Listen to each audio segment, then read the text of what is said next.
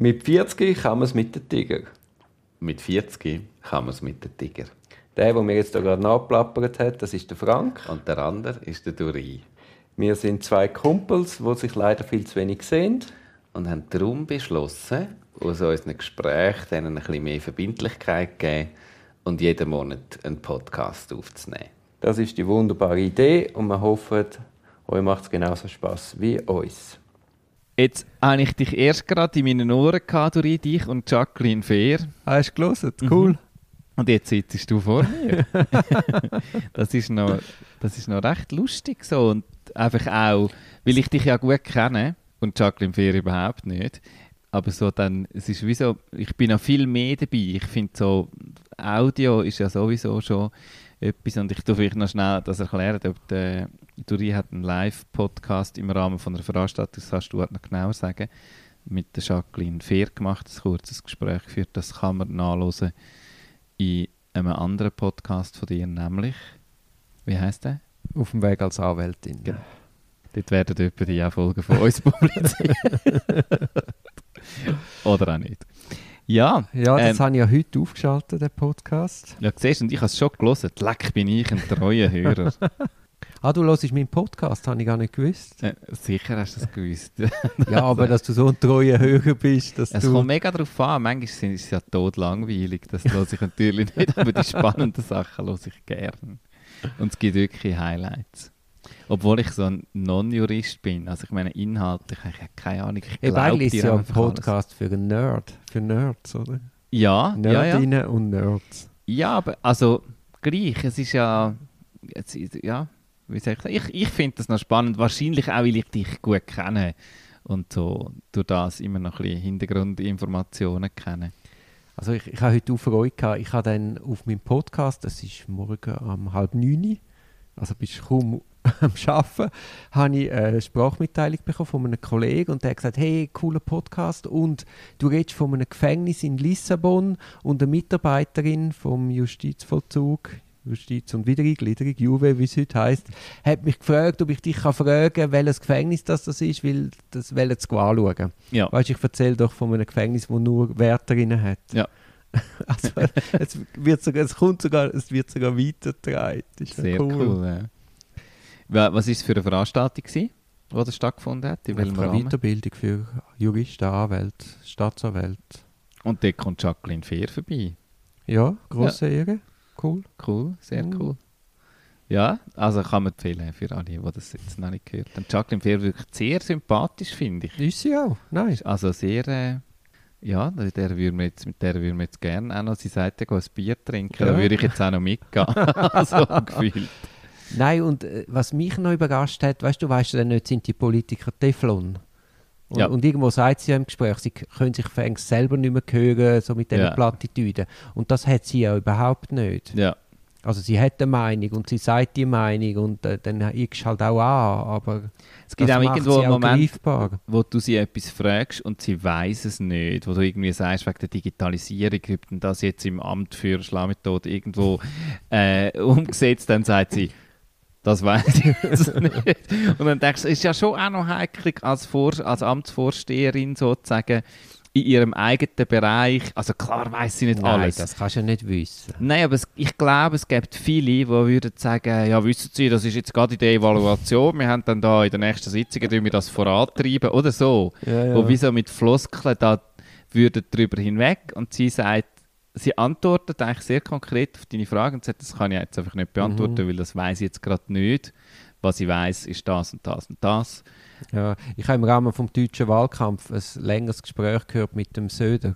Ja. CSU München. Ja. Und, und der ist so Teflon. Weißt du, auf alles kommt eine Antwort und ja. du weißt, er hat schon hundertmal die gleiche Frage beantwortet, aber du spürst ihn so nicht als Mensch. Ja, es ist natürlich immer schwierig zu sagen. Ich kenne ja den nur aus den Medien so. Äh, und ich habe aber nie etwas Längeres von ihm gehört und hätte das aber das so als erster Eindruck so. Das ist schon lustig. Manchmal trifft ja gut, das aber das sind nicht. halt Berufspolitiker, der ist wahrscheinlich seit 16 in der Politik und ja, ja. ja halt nicht das Milizsystem. Das macht ja hat schon einen Vorteil.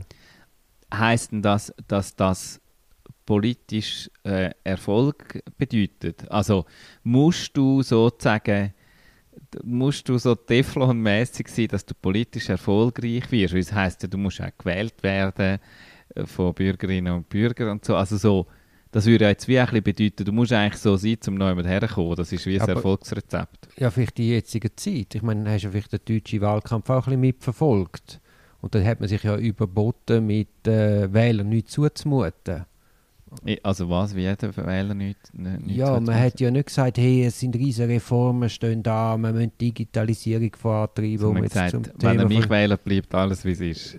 Ja, Also oder bisschen mehr, oder? Ich will nichts befürchten. So. Immer, ja, ja. Wir haben alle weiterhin unser Leben und wir sind alle, ja, jeder kann seinen Job halten und genauso weiterleben, wie er bis anhin Und dann läuft natürlich eine Demokratie, wenn du nicht mehr an der Sache diskutierst und reibst, dann läuft es ein bisschen ins Leere, dann ist einfach irgendeine Versprechungsmaschinerie an Wähler und, und das er- erlebe ich jetzt in der Schweiz nicht so. Ja. Oder nicht so extrem. ja, aber das auf jeden Fall in dem Gespräch ähm, finde ich jetzt das auch, es ist sehr angenehm so. Also, meinst du jetzt mit der Frau Fehr? Ja, genau. Ja. Genau. Dann haben wir ja noch sonst etwas Erfreuliches. Der Ja. Harro von Sänger hat uns geschrieben. Der Harro von Sänger, also der, der was, was ist er genau? Ist Professor oder der emeritierte Professor? Emerierter Professor, ich glaube 87. okay, Ein Jurist und Semiolog. ja. Und er hat ja das Buch, das wir hier gelesen haben, über Strategeme geschrieben. Ich hätte das Gesicht gesehen, wie der Duri sich ganz Mühe gegeben hat, zum Strategie mehr sagen, ja. Und der hat uns ja geschrieben, ist begeistert von unserem Podcast und hat mir gesagt, ich soll dich ganz lieb grüßen. Ah, herzlichen Dank, Herr von Singer. Und ich, ich weiß nicht, ob ich es dir erzählt habe, ich bin, in einem, ich bin ja jetzt in dem Seminar zu diesen Strategeme. Ja, Und es hat ein paar Äußerungen gehabt von Berufskollegen von mir. und wo die das geäußert haben, habe ich gedacht, das muss ich am Frank erzählen. Das dann hast du es gerade aufgeschrieben. ich, natürlich. Sehr cool. Also die, so drei, vier Highlights schnell. Ja, ja. Also die Angela hat, gesagt, hat sich Gedanken gemacht, ob Staatsanwälte auch Strategie mehr anwendet. Ja. Und das ist noch lustig, wenn man sich einmal die Gegenseite eindenkt, weil die wenden ganz andere Strategien an als, als Verteidiger. Ja. Es ist ein anderer Umgang mit der Strategie. Ja, Das ist immer noch lustig. Und dann ist die Ursula, die hat dann gesagt, sie hat sich überlegt, Listen, die nicht funktioniert haben. Und da habe ich an dich gedacht. Also sie, oder eigentlich war die Aufgabe vom Seminar, kommen und zu diskutieren, wo man eine Liste angewendet hat. ja. Und es funktioniert hat. Logisch, Und sie, ja. hat, ja. Sie, sie, hat eine total gute Liste gehabt, aber es ist voll in die Hose. Und die Ursula ist gekommen und hat gesagt, eben, sie hat jetzt da eine Liste, aber es hat eben nicht funktioniert.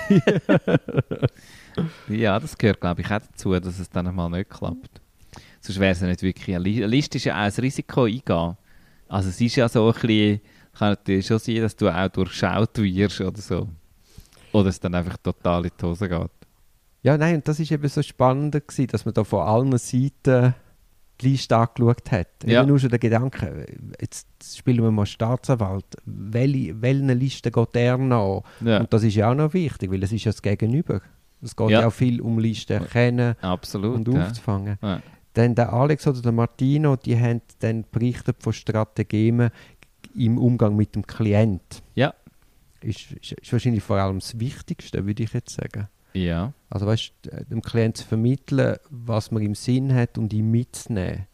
Und ihn vielleicht eben auch zu führen an, an die richtige Stelle, ins richtige Verhalten.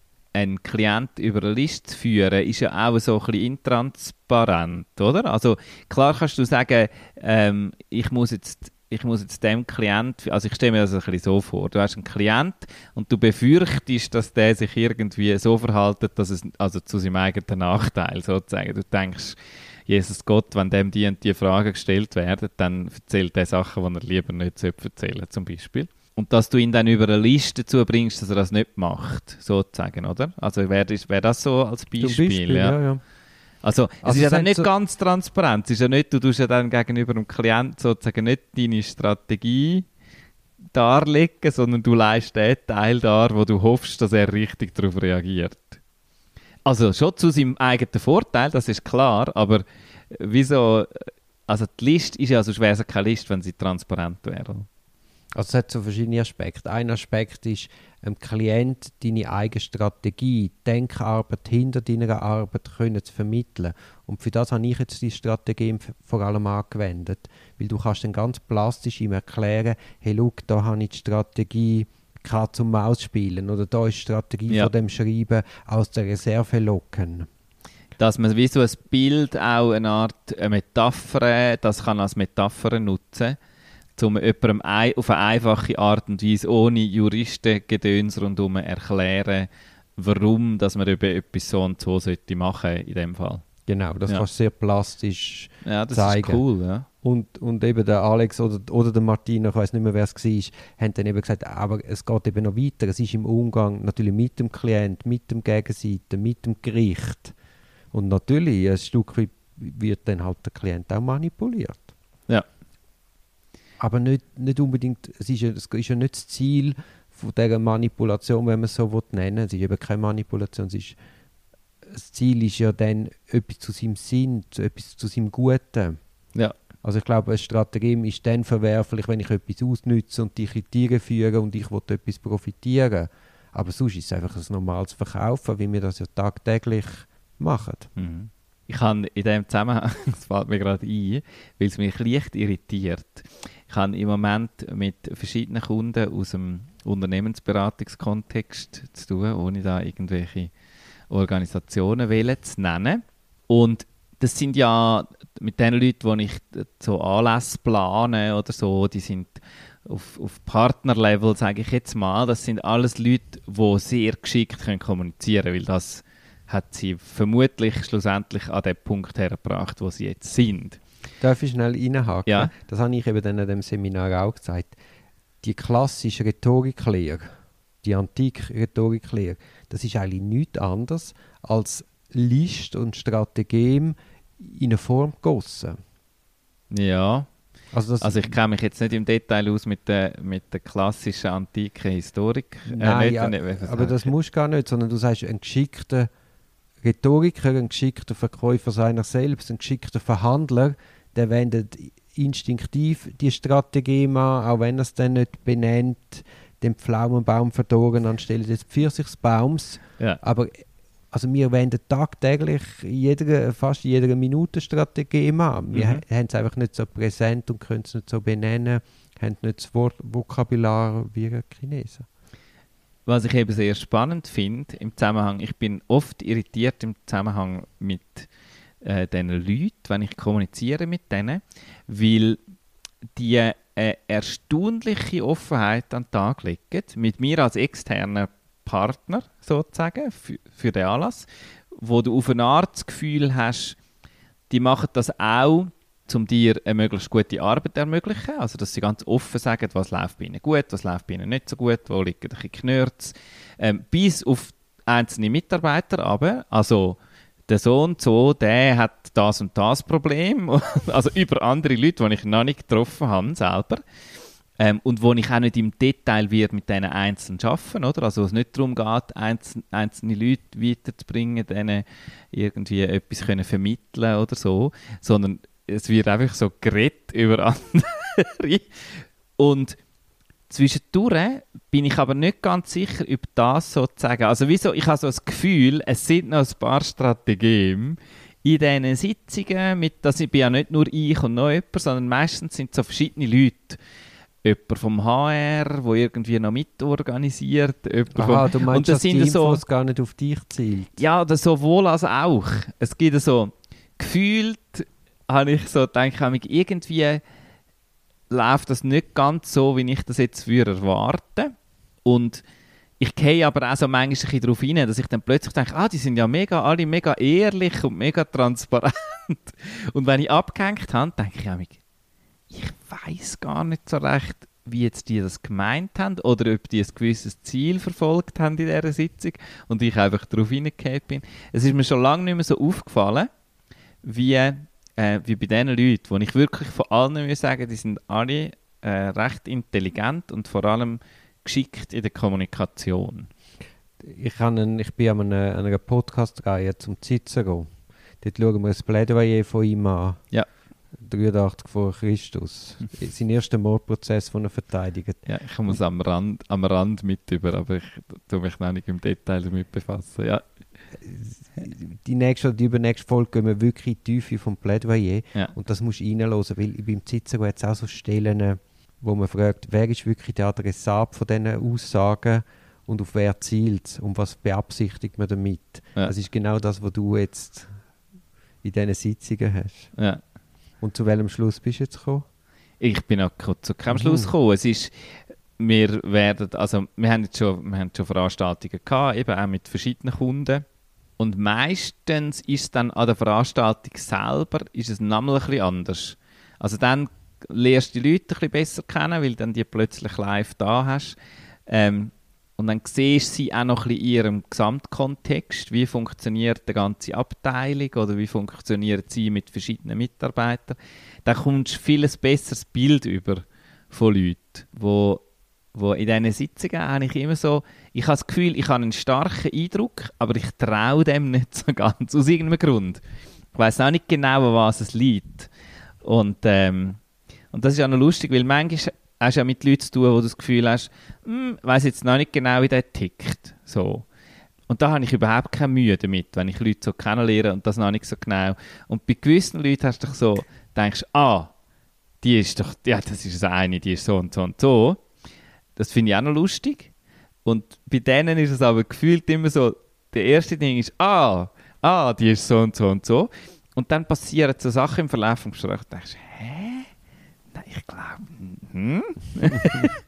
und es ist, also, es ist cool. Es ist spannend und ich glaube, es hat oft damit zu tun, dass die ganz sich gewöhnt sind, auch ganz bewusst und ganz strategisch zu kommunizieren. Wie so zu wissen, was, wann, wie, wo. Und ich könnte mir vorstellen, um den Bogen zu schliessen zu den Politikerinnen und Politikern, dass die das einfach auch ganz oft, fast den ganzen Tag, oder? Jedes Gespräch hat irgend verfolgt irgendein Ziel, man muss irgendwie ein Schritt, man muss etwas auslösen. Ich glaube, es gibt wenig Punkte, wo man einfach mal offen neu hergeht und auch resultatsoffen neu hergeht und in ein Gespräch geht. Ähm, und ja, also so, ich bin eigentlich noch froh, dass ich die Möglichkeit oft habe. Also eben auch, wenn Kundinnen oder Kunden zu uns kommen und irgendeine Idee haben, gehe ich auch ganz bewusst in ein Gespräch ein, dass ich auch während dem ersten Gespräch oder auch nach dem ersten Gespräch kann sagen, ich glaube, wir sind nicht die Richtigen, um das zu machen. Also es ist nicht so, natürlich will ich etwas verkaufen, aber es ist nicht so, ich weiß auch gar nicht was. Also ich habe auch nicht einen Katalog und sage, ja, sie müssen einfach Produkt XY nehmen, dann ist ihr das Problem gelöst. Sondern es ist ja eine Beratung und dort finde ich eben für mich, und das gefällt mir selber, dass ich auch kann sagen ich glaube nicht. Und manchmal machst du das nicht und denkst dann im Nachhinein, es wäre vielleicht besser gewesen. und manchmal hast du auch mal etwas abgesagt und denkst vielleicht im Nachhinein, ah, vielleicht wäre es doch cool gewesen. also das gibt es ja dann auch noch. Aber so die Möglichkeit zu haben, ich glaube, es haben einfach viele Leute nicht so die Wahl. Also du, hast du das, hast du das auch? Spürst du das, wenn, wenn neue Klientinnen und Klienten zu dir kommen? Also wähl, wählst du aus aufgrund, ich sage mal, von der Klientin oder vom Fall oder so, oder wählst du nur aus aufgrund von, wie ausgelastet bist du und passt Thematik? Gut, passt Thematik ist ja Eben, schon der also- Fall, ja. Ja, ja, nein, Thematik muss schon passen. Aber gibt es zum Beispiel die Leute, dass du mit jemandem äh, ein Gespräch führst und nach dem Gespräch, also vielleicht schon sozusagen da eine erste Sitzung hast oder so und dann nach der ersten Sitzung sagst, ich glaube, sie müssen sich einen anderen Anwalt suchen. Also ich mache so, so quasi erste Kennenlernsgespräche eigentlich fast nicht. Also es kommt eine Mandatsanfrage per Telefon und dann sage ich meistens, wissen Sie was, geben Sie mir doch gerade mal eine Vollmacht, das ist alles noch kostenlos, ich hole mal die Akten und dann können wir auf Grundlage von der Akten diskutieren. Weil weißt einfach die Gespräche, wo sie dann irgendeine Geschichte erzählen und schlag mich Und du tot. weißt gar nicht, was und ist du eigentlich. kennst Akteur ja. und sie, weißt, es ist ja dann immer, sie sind Opfer, sie werden ungerecht behandelt und der Staat und der Böse. Und dann, ich sage dann immer, hey, schau, wir müssen die Akten holen, dann haben wir die Fakten und aufgrund von der Fakten hast du dann auch ein Gespräch, das wirklich etwas bringt und nicht einfach eine Stunde, wo sie mir zahlen. Ja. Also hole ich mal die Akten, schaue das grob an und dann kann ich ja schon einen Eindruck, ist das etwas für mich, ist das nicht für mich, ist es interessant oder schläft mir schon das Gesicht ein. Und also der Fall ist schon sehr wichtig, um auf deine Frage zurückzukommen, interessiert es mich die Sache an sich. Ja. Und dann lässt der Klient kommen, aber ich habe noch nie einen Klient bei mir im Büro gehabt, der dann nicht mein Kunde geworden wäre. Ja. Ja, ja, also, aber dann gehst du eigentlich eher sozusagen auf die Thematik und obwohl du ja nachher sehr eng mit einem Klienten oder einer Klientin schaffst, also das kann ja schon auch sein, dass es dort nicht geht oder so, oder schwierig ist. Ich sage mal, schwierig, also ja, das muss ja nicht per se nicht aber, gut das sein. merkst du eben, aber das merkst du eben eigentlich schon am Telefon. Okay. Was haben sie für Ansprüche, was Ja. haben sie für Vorstellungen, wie fix sind sie auch, was ist überhaupt das Ziel vom Anwalt. Und Ja. wenn ich merke, der hat das Gefühl, man kann zaubern und man wird diesen Ansprüchen sowieso nie gerecht, Ja. dann lohne ich immer gerade die Finger davon. Aber das tönt jetzt so, also weißt du, das kommt auch nicht oft vor. Ja. Magst du dich noch erinnern, wir haben doch letztes Mal über das Strategem geredet. Ein Hund töten, um den Affen einzuschüchtern. ja. Jetzt der Haro von Das Sänger. ha- haben wir nicht gefunden, wo das, wo das genau herkommt, oder? Genau, wir haben uns gewundert, warum sie in diesen 36 Strategien nicht drin ist. Ja.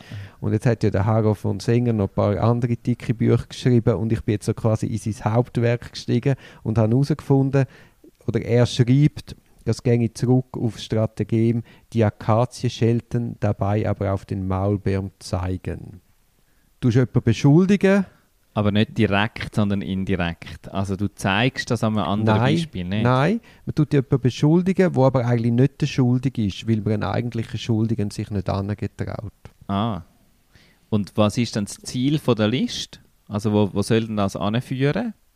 Also ich, beim Cicero gibt es auch so ein Beispiel, wo er, er hat einen Vatermord, den er verteidigt und weil er ja eine Tat seine Mörder braucht, tut er zwei andere beschuldigen und hinter diesen zwei anderen gibt es noch eine dritte Figur und das ist eigentlich, so wie ich den Cicero lese, ist der Cicero der Meinung, die, die dritte Person dahinter ist eigentlich der Hauptprofiteur und darum auch die hauptabverdächtige Person. Ja. Aber verbal im Gerichtssaal schont er die Person dann auch wieder, weil sie eben mächtig ist. Ja. Er, er hat dann gar kein Argument. Er sagt dann, ja, ja, ich glaube aber nicht, dass der der schuldig ist. Hat er, er bringt aber nicht wirklich Argument für die Behauptung. Und ich glaube, unterschwellig will er damit beführen, man, weißt, er sagt so unterschwellig, wir wissen es eigentlich alle, dass er Ja, ja, es ist. ja. Aber er lässt Richter wie selber den Schluss Mhm. ziehen. Aber er will dann nichts dazu gesagt haben. Ja, ich habe dich nicht direkt beschuldigt, aber, Aber wi- natürlich als- wir wissen ja sozusagen, Ja, und als rhetorische, als rhetorische Liste hat das natürlich unter Umständen viel mehr Wirkung als eine direkte Beschuldigung. mhm. also wenn meine Nachbarin sagt, ja, das ist ja schon verrückt, was alles von diesen Bäumen abkommt. Hä? Genau.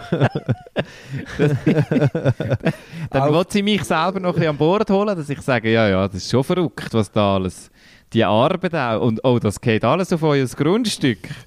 So. aber eben, das ist den Frank schelten, dabei aber auf die Esche zeigen. Ja, genau, ja, stimmt. Ja, ja, ein bisschen so. Ja, und das kann natürlich durchaus, also bei mir hat ja das ein bisschen die Wirkung, dass ich denke, oh oh, muss ich jetzt langsam irgendwie äh, mein Verhalten ändern oder nicht? Ja. Okay, ja, ja, spannend. Also, es ist eben schon, es ist wirklich lustig und es ist auch lustig zu entdecken, wie oft wir das auch im Alltag selber machen, dass wir nicht so ganz klar kommunizieren. Und auf der anderen Seite finde ich es auch spannend, ganz klar zu kommunizieren, dort, wo es eben nicht ganz angebracht ist. Zum Beispiel. Also, im, also im, im Theater zum Beispiel ist das eine ganz spannende Figur, die Figur, wo plötzlich die Wahrheit spricht. Es gibt so Regisseurinnen und Regisseure, ich kann dir jetzt nicht das Beispiel nennen, wo auch im Film, wo, wo das oft passiert, wo ich mag mich erinnern, ich weiß nicht mehr, wer ist denn das gewesen? So ein Film, wo so ein Familiendrama, weißt und alle haben irgendwie noch mit dem Festen. anderen und von wem ist das? Wer hat Regie gemacht von Festen? Lars von Trier. Nein. Ich weiß es nicht mehr. Man stellt sich so einen Film vor, es spielt auch keine Rolle. Aber- geht es um einen Kindesmissbrauch. Dort ist ein Familienfest und Nein, es ist nicht Ist Festen nicht- gewesen, nein, nein. Es ist ein anderer, es ist glaube sogar ein älterer Film gewesen. Ja.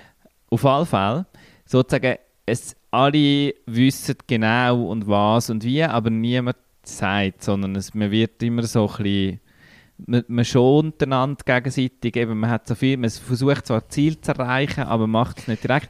Und dann gibt es in diesem in Film gibt's immer die eine Figur, wo irgendwann aufsteht und die absolute Wahrheit einfach so in den Raum aber einstellt. kennst du das nicht auch? Ich kenne das von unseren Weihnachtsfesten. Ja, aber das ist doch Man so, ist genau. so lieb zueinander Ja. und irgendwann findet man Kopf Tavi und dann Ja. Ja. Ein, wird ein, am Tisch von ihnen auf einmal uh, laut und ähm, ein Freund von mir hat mir äh, letzte Woche erzählt, er sagt, also seine Eltern le- leben in Deutschland und er, er sieht sie nicht so oft, aber dann kommt er heim und er sagt, er, redet mit seinem, er hat vor allem von seinem Vater geredet, er redet mit seinem Vater eigentlich über nichts anderes als über Winterreifen wechseln und, so. Ja, praktische Sachen. sehr praktische Sachen. Aber der, also der ist auch nicht mehr 15, so, sondern ist ein erwachsener Mann und wird vielleicht, und sein Vater ist ein älterer Mann. Und ja, da, es gibt ja dann immer wieder einmal so, man könnte ja einmal als erwachsene Menschen miteinander reden, sozusagen. Aber das Krasse ist, dass er es immer wieder probiert. Ah, er also er probiert's. spricht seinen Vater direkt auf Sachen an. Und, und er hat gesagt, das letzte Mal sagt er wieder, also schon das zweite oder das dritte Mal, irgendwie nach einer Woche bei seinen Eltern, irgendwann am Sonntagnachmittag gesagt, hey, jetzt mal ganz ehrlich, ist es jetzt wirklich wahr, dass wir das ganze Wochenende über nichts Interessantes geredet haben? Also das hat er seinen Eltern gesagt. Das hat er ihnen auch ein bisschen vorgeworfen. Und dann? Und dann hat sein Vater gesagt, ja, das Thema haben wir das letzte Mal schon gehabt. Das ist aber super. Und es ist so, das ist auch noch spannend, also das Weihnachtsding, ich weiß nicht, wie du das hast. Ist jetzt das? es gibt ja die, die dann eben so die Ware auf den Tisch legen, den Elefant auspacken und sagen, also jetzt ganz ehrlich, du hast doch einfach Krach mit dem Brüder seit eh und je und können das nicht einfach mal klären. Irgendwie so, oder? Und dann gibt es aber auf der anderen Seite wieder die, die dann sagen, so, jetzt ist Weihnachten, können wir jetzt nicht einmal, das haben wir schon am letzten Weihnachten gehabt. Also wo dem sofort wieder die Luft rausnehmen, das gibt sicher auch ein Strategem, äh, Game, ähm, zum, zum Wieso und also, Ja, bei ja, uns ist es anders. Bei uns geht es nicht darum, den, den Elefant nicht auf den Tisch. Was hast du gesagt? Welcher Elefant? Der blaue. Elefant auf den Tisch zu legen. Sondern wir sind, glaube ich, The einfach eine elephant gute in the Familie. Und wenn mein Bruder und ich telefonieren, haben bei meinem Bruder, mein Bruder ist, äh, im- schafft beim Bund und äh, wenn wir dann telefonieren, dann haben, dann haben alle um ihn herum das Gefühl, es ist etwas ganz Schlimmes und er hat grauenhaft Streit mit jemandem.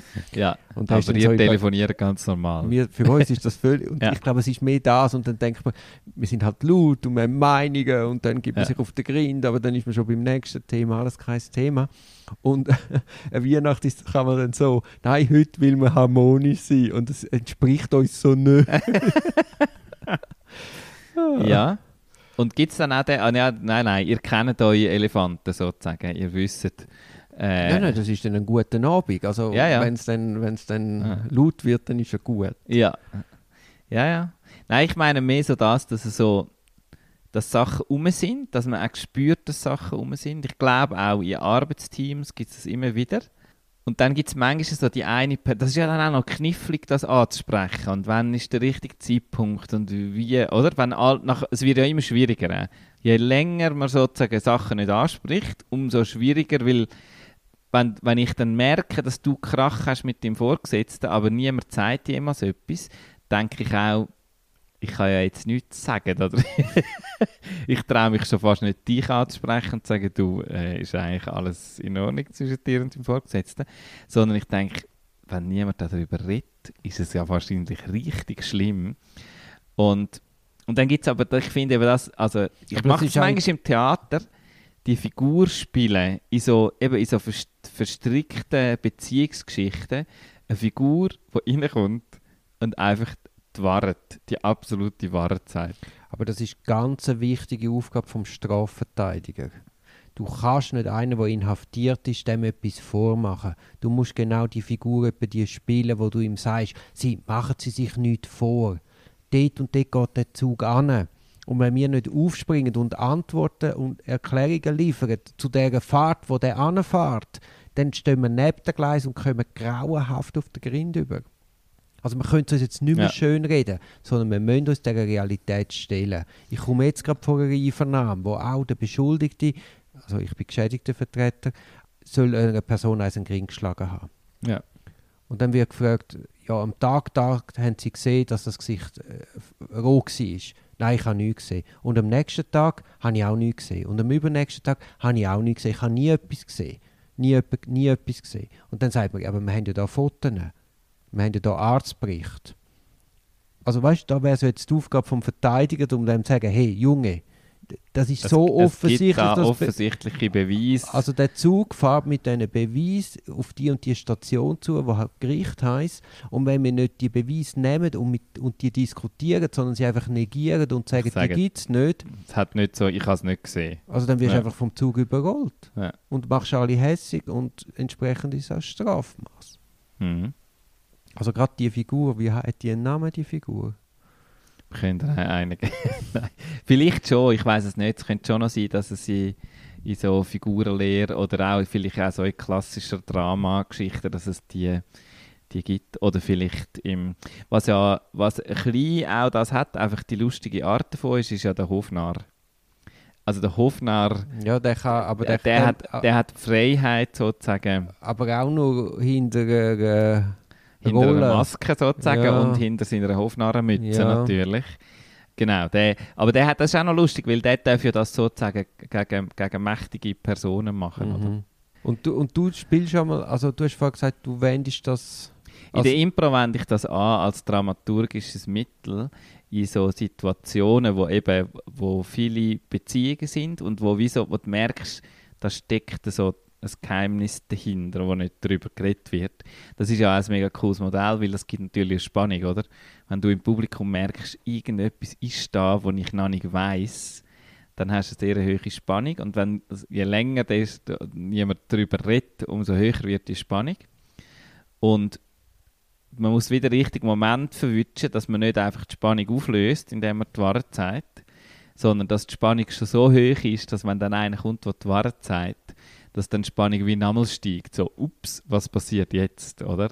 Also, dass es nicht nur eine Auflösung ist vom Rätsel, sondern du musst eigentlich als Zuschauer schon an dem Punkt sein, wo du selber weißt. Also, dass Eben. der, der die Wahrheit sagt, redet nicht mehr, sagt nicht mehr etwas, was überrascht, aber er sagt es. Ja, und das hast du ja auch auf die Strafverfahren. Du konfrontierst die Leute sagen wir, mit Hypothesen, vermeintlichen Worten. Und was ja dann auch interessant ist, ist die Reaktion auf das. Das bringt die Situation so oder anders weiter. Mhm. Die Einlassung. Jetzt fällt mir ähm, ein Buch ein, das ich gerade vor kurzem gekauft habe. Es ist jetzt die... Gekauft. Ich habe es gekauft, ja. Nein, aber gekauft und auch gelesen, oder? ah, äh, nein, ich habe es auch nicht ganz gelesen. Ich bin, ja, ich bin dran. Ähm, obwohl es ein Büchlein ist. Aber ich warte auch ein bisschen auf die physische Ausgabe. Die ist äh, abgeschickt worden in Amerika und ist unterwegs zu mir. Ähm, ich habe es schon als E-Book und ich habe es schon als Audiobook. Und ähm, Wie heisst denn das Büchlein? es heißt How to Live. So einfach. Vom Derek Sivers. Und der Derek Sivers ist eine Figur, die immer wieder auftaucht ist in meinem Leben. So, äh, zum Teil, dass ich es gemerkt habe und zum Teil, dass ich es nicht gemerkt habe und erst im Nachhinein denke dann, ah, ah, das ist auch der Derek. Was hat denn der Derek schon gemacht in seinem Leben? Ähm, der Derek hat unter anderem ein, ähm, also er war Musiker ursprünglich und er hat CD Baby gegründet, respektive ganz am Anfang hat er damit angefangen, dass er hat seine CDs online verkaufen. Es gibt sehr schöne äh, TED Talks, wo er die Geschichte erzählt, wie er als Musiker einfach in den 90er Jahren, wo es noch kein Amazon gegeben hat und noch kein PayPal gegeben hat, hat CDs auf seiner Website verkaufen und ähm, dann das irgendwann geschafft hat und dann haben plötzlich Leute... Also aus Versehen reich geworden. Er ist aus Versehen reich geworden, weil dann haben die Leute gesagt, ja, ich habe jetzt da eine CD. Also er hat dann von anderen, von Kollegen, die dann gesagt haben, kann ich nicht meine CD auch? Du hast ja jetzt schon den Knopf auf deiner Website, das ist ja mega cool. Dann hat er noch ein paar andere CDs und irgendwann hat, er einem, hat ihm einer geschrieben und gesagt, ja, ähm, wo sind denn deine Neuzugänge? Und dann habe ich gesagt, was für Neuzugänge? er hat gesagt, ja, du bist ja ein, ein Plattenladen online. Und er so, ah, ich bin ein Plattenladen. dann ist er ähm, zum grössten Plattenladen mit CD Baby für Independent Music geworden in den USA. Mhm. Nachher ist Apple gekommen und hat iTunes gebracht. Und das ist dann natürlich ein bisschen CDs verkaufen, ist nicht mehr so. Mhm. Äh, und dann hat ihn Apple eingeladen und er gesagt, ja, du hast ja, du, du hast ja alle, du bist eigentlich Distributor von allen Indie- Indie-Music. Und plötzlich hat er gesagt, ah, ich bin gar kein Plattenladen, ich bin ja Distributor. und ähm, Aber was, so ist ja, das gewachsen. Und irgendwann hat er es verkauft.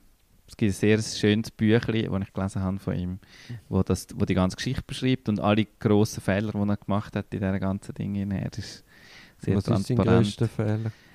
Äh, ja, hat einen, hat einen Haufen, hat einen Haufen Fehler gemacht. Ja, ich einfach glaub, einen. Das ist so wie, das ist so wie ähm, die Ursula, eben, die sich fragt, ja, ja, welche ja. Liste hat nicht ja, ich glaube, er hat einen. Haufen Sachen wählen, die nicht gelungen sind und Aber was andere sagen Sie als sind Beispiel? ich weiß im Fall nicht mehr genau. Er hat, er hat, äh, er, ich glaube, etwas war, dass er wie gesagt hat, dass er die falschen Sachen noch selber gemacht hat und andere Sachen, die er selber hätte sollen machen, Delegiert. hat er delegiert Ja. so.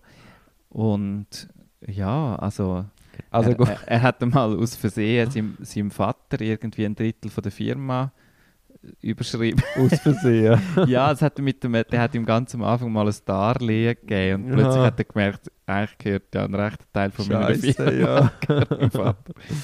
Und so, und dann hat er ein bisschen müssen, ja, so Sachen machen. Das ist ein spannendes Büchlein. Gut. Der Derek Sivers hat ein neues Buch geschrieben, Eben, How to Live. How to Live. Das ist alles schon recht lang her mit CD Baby, wie wir wissen inzwischen. Und How to Live ist ja ein super Titel und er hat, glaube ich, lang, also er schreibt selber, er hat sehr lange geschafft an dem und es sind irgendwie über zweieinhalbtausend Seiten gewesen. und jetzt sind es noch 100 oder so. Gut, und jetzt hast du den Spannungsbogen so aufgebaut. Genau. Was, ich, was ich eben sehr lustig finde, an dem Zusammenhang auch mit der ehrlichen Kommunikation und der Transparenz, ist, dass er hat 25 Kapitel, wo er immer sagt, sozusagen, er, er macht immer eine Aussage, how to live. Die, Im ersten Kapitel ist, glaube ich, be independent. Also versuch, alle Abhängigkeiten, die du hast, loszuwerden und dann wirst du glücklich. Und er macht dann ganz viele Beispiele, wo dass man unabhängig werden überall. Wie- so. Wundert mich jetzt das nicht, dass dich das Buch Nein, nein, gefunden es geht, es geht immer noch weiter. Weil das zweite Kapitel heißt How to Live Commit. Also, gang volles Commitment ein. Und er sagt, und zwar unumkehrbar. Also genau das Gegenteil. Und ähm, der Untertitel vom Buch ist eben ähm, 27 oder 25 Conflicting Answers auf die Frage How to Live and one confusing äh, irgendwie äh, so, sozusagen ein, ein Outcome, wo uns alle ein bisschen wird verwirren. und das ist recht spannend, weil er ist ein, Also, aber ich, ein kluger Typ und er, er sagt wie jede einzelne von denen, jedes einzelne von diesen Kapitel, wenn du das liest, denkst genau. Aber A und B Ja. sind sich vollkommen widersprüchlich. Und das so ist, Leben. genau, das ist ja noch cool, oder? Dass man wie so eine innere Logik kann haben und man kann zwei innere Logiken haben, wo man sogar vielleicht im gleichen Leben irgendwie würde vertreten, also Glaubenssätze, die man hat, wo man merkt, Moment, beide können gar nicht. Also du kannst nicht total unabhängig sein und dich auf Sachen committen. Es geht nicht, oder? Also so, ähm, Gut, jetzt äh, viel graue Theorie. Kannst du noch das an einem Beispiel Ja, also einfaches Beispiel, äh, Liebesbeziehungen. Mhm. Er sagt, bei Independent sagt er, hab, hab nie, have more than one romantic partner or none. Also- in welchem Kapitel ist das? Im ersten bei Ah, Independent. Unabhängigkeit. Genau, also ja. er sagt einfach, Aha, sozusagen, wenn, mehr du, als ein, wenn du ja, ja, einen Romantic Partner hast, dann machst du dich abhängig. Mhm. Das ist einfach so. Mhm. Ähm, und das geht ja wieder, Commit wäre zum Beispiel, wo er explizit sagt, mach Entscheidungen unumkehrbar und so, dass sie du nicht, das Commitment nicht wieder los wirst. Also Ähm, heiraten. Zum Beispiel hei- gut, heiraten wirst du los, aber es ist schon ein bisschen etwas anderes. Mhm. Also heiraten, so eine Person heiraten, wäre sozusagen sehr mehr Ja, Richtung ja, ja. Commit als, als andere, oder? Und was wäre dann das dritte Kapitel? Das weiß ich jetzt nicht mehr. Oder noch nicht. ja, ja. Aber so die Idee, und das ist, glaube ich, auch noch das lustige Spiel mit dem, dass er wie so sagt, das sind so Weisheiten, die in sich irgendwie sehr verlockend sind und auch irgendwie, man denkt, ja, genau, ich muss das so. Und wenn man es aber noch einen Schritt weiter denkt, denkt man, das Gegenteil ist wahrscheinlich auch wahr. Das ist ja das, was ich immer sage. Es gibt gar kein Wort.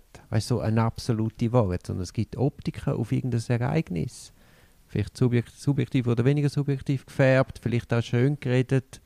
Aber es gibt nicht irgendetwas und das ist genau so. Ja. Wenn wir zwei morgen befragt werden über die, den Podcast jetzt, Erzähl Werden wir zwei- komplett etwas an und beide sagen die Wahrheit. Und es kann sogar komplett widersprüchlich sein. Ja. Und was schaut, denn, was schaut denn hinten raus beim Buch? Ja, dort, bin ich noch nicht bei der, bei der confusing conclusion bin ich noch nicht angekommen. So. Aber es hat ja sicher eine Einleitung, wo's, wo er erklärt, was er will. Nein. Nein, er Er, sagt, rührt dich gerade ins kalte er Wasser. wird dich total ins kalte Mhm. Wasser. Die Leitung ist How to Live. äh, das Audiobuch liest er selber. Mhm. Das ist noch, Da hast du mir ja mal das grossartigste Audiobook Buch, ja, was es je gegeben hat. ja, das, ja, nein, das, also darum, eben, ich habe es dir mal geschickt, Der Meyerhof. falls du einfach würdest reinhören in How to Live. Es ist auch nur eine Datei, das ist, dann muss man es irgendwo anhalten Mhm. zwischendrin, man muss ein bisschen wissen, man kann nicht von Kapitel zu Kapitel springen, das ist ein bisschen ungeschickt. Ähm, ist aber von ihm gelesen und ich, das kann einem noch so ein bisschen einen Eindruck geben, seine Stimme. Es lohnt sich auch durchaus mal ein, zwei TED Talks oder so von ihm anzuschauen, wenn einem das interessiert. Seine Website ist sivers.org. Dort ist Äh. alles drauf, was er macht. Ist jetzt das, sind wir jetzt einmal zahlt vom... Nein, nein, nein, das würde er, das würde er nicht machen. Das würde er nicht machen, aber ähm, nein, einfach, die, ja, wenn, wenn einem das, ich finde, er, er ist eine lustige Figur, da gibt es sicher noch viele andere, Ja, die irgendwie so Sachen gemacht haben, aber er es ist jemand, mich wo, gar nicht, dass es du das gerade jetzt liest. das andere Büchlein von ihm, das, wo er seine Geschichte erzählt von City Baby, heißt übrigens äh, Anything You Want, finde ich auch einen schönen Titel. so. Das Büchlein. Er ist sehr ein verspielter Typ, darum gefällt mir das vielleicht auch noch. mhm. Ja, das so als meine. Hast du auch noch eine Empfehlung zum Abschluss? Etwas zum Lesen? Zum Lesen, Schauen, Hören, Essen. Aber was mich würde interessieren, was du vielleicht noch hast, du bist ja, du bist ja jetzt auch länger in Griechenland gewesen. und in Zürich gibt es ja im Unterschied zu Deutschland zum Beispiel relativ wenig griechische Restaurants. Also wir sind, ich kann jetzt nicht sagen, ah, da vorne hat es einen Griech, oder? Wo es einen Inder hat, weiß ich genau. Und so, aber ähm, hast du, du weißt ja jetzt auch ein bisschen, wie die, die richtige griechische Küche ist und was du gerne hast dort. Hast du einen, hast einen Tipp, wo man in Zürich kann, griechisch essen richtig gut? Natürlich habe ich einen Tipp. Wenn man es ein bisschen würde vermissen zum Beispiel. Wir, wenn wir jetzt zum Beispiel auch längere Zeit in Griechenland gewesen und so ein bisschen authentische griechische Küche würde wollen essen. Also, meistens ist es ja eine, eine grosse Enttäuschung, wenn man go griechisch essen in Zürich, finde ich. Ja. Weil, weil es fehlt dann halt das Meer, es fehlt das Ambiente und das Essen ist dann halt nicht das Gleiche. Aber es gibt einen Griechen, der Ankerstraße 16, unterhalb vom Siono. Ja, Ist, ist glaube eigentlich ein Catering, aber er hat so sieben Tische und okay. griechische Stühle, wie man sich das äh, am Strand vorstellt und es auch überall so ist. Ja, Und dort hat, ist wirklich, die kocht das alles frisch, jeden Tag hast du Okay. irgendwie vier, fünf Menüs. Ah, sehr Dort müssen cool. wir wirklich mal Wie gehen. heisst denn der? Weißt du es du? Ich Hat- weiß gar nicht, ob der einen Namen hat. Ah, Das ist eben auch so griechisch, oder? sie sind ja, sie sind ja eigentlich, einfach sie sind so, so marketingmäßig, ja, sie haben es noch nicht auf die Spitze getrieben. ja. Ist irgendwas, Ankerstraße 16. ja. Man muss dort hingehen. Und man kann dort auch einfach hingehen oder anrufen. Ja, dort musst du eben auch nicht reservieren, dort kommst du und dann wartest einfach- halt und ja. irgendwo hat es dann schon noch einen Stuhl. und Nein, es sind, es sind. Griechen, es ist griechisches Ambiente, es ist nicht Griechen in der Schweiz, sondern Ja. nein, ich finde es super und das Essen ist grossartig. Super. Ja, mal schauen, ob jetzt die gerade überschwemmt. Aber ich, ich gehe sicher mal. Ich glaube, die, die in der Justiz tun haben, kennen die schon, weil das ist ja gerade neben dem Gericht, neben dem Ah. Bezirksgericht. okay. Nein, oder geht nicht. Jetzt habe ich ab morgen nur noch reservieren. Ah, Oh Mann, nein. Man muss sie rausschneiden.